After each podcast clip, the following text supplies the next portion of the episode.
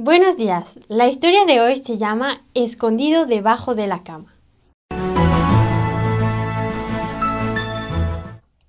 Esta historia sucedió en Brasil. Un ratero entró una noche en una casa. Al escuchar un ruido, rápido se metió abajo de la cama. Desafortunadamente, todos los miembros de la familia se juntaron en la recámara en donde estaba escondido. De repente, el padre se sentó en la cama, agarró un libro, leyó una página a su esposa y a sus hijos. Eran cosas muy bonitas. El ladrón nunca había escuchado una cosa semejante. Cuando la lectura terminó, toda la familia se puso de rodillas para orar. Parecía que el padre le hablaba a un amigo presente.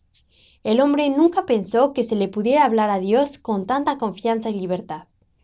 Luego, la familia se fue y la casa se quedó silenciosa. Todos se habían ido a dormir. Entonces, el intruso se arrastró para salir de su escondite.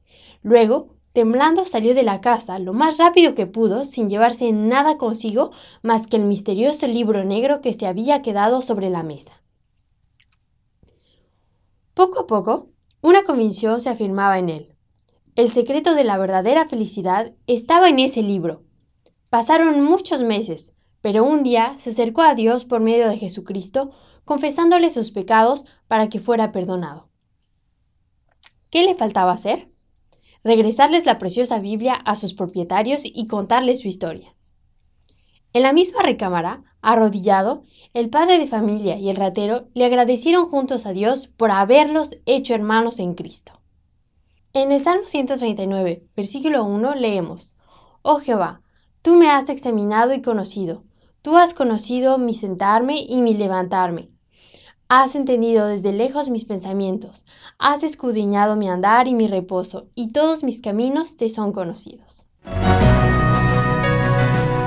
Encuéntranos de nuevo para escuchar una nueva historia en www.365historias.es.